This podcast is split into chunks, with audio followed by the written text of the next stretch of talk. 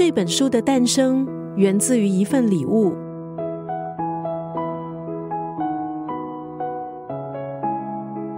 今天在九六三作家语录，丽仪分享的文字出自绘本《你想过怎样的一生》，作者海克法勒是德国《时代周刊》的编辑。当他看到刚出生的可爱侄女时，要为侄女写一本独一无二的书，让侄女知道即将要面对的一生。他邀请获奖无数的插画家维达里共同创作。亲身访问不同年龄、不同社会地位、不同国籍的人物，结集成这本绘本。而他只问了所有受访者一个问题：生活教会了你什么？采访后，作者意外的发现，许多背景差异很大的人，在不同的人生阶段，其实对世界的理解竟有一些相似之处。比如，十九岁经常会讨厌自己。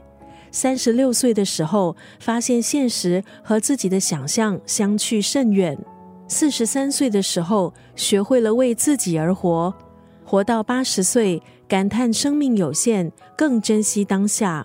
逐年逐月翻着这本绘本，就像是翻阅一生的时间，经历我们每个人都可能遇到的小事情。不管你现在处于人生的哪一个阶段，这本绘本中一定会有你此时此刻生命状态共鸣的一句话。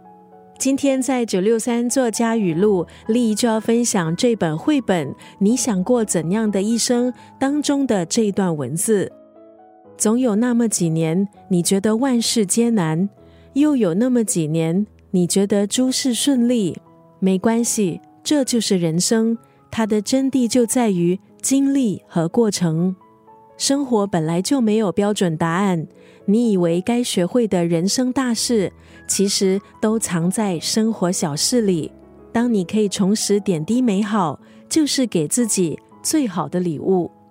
总有那么几年，你觉得万事艰难；又有那么几年，你觉得诸事顺利。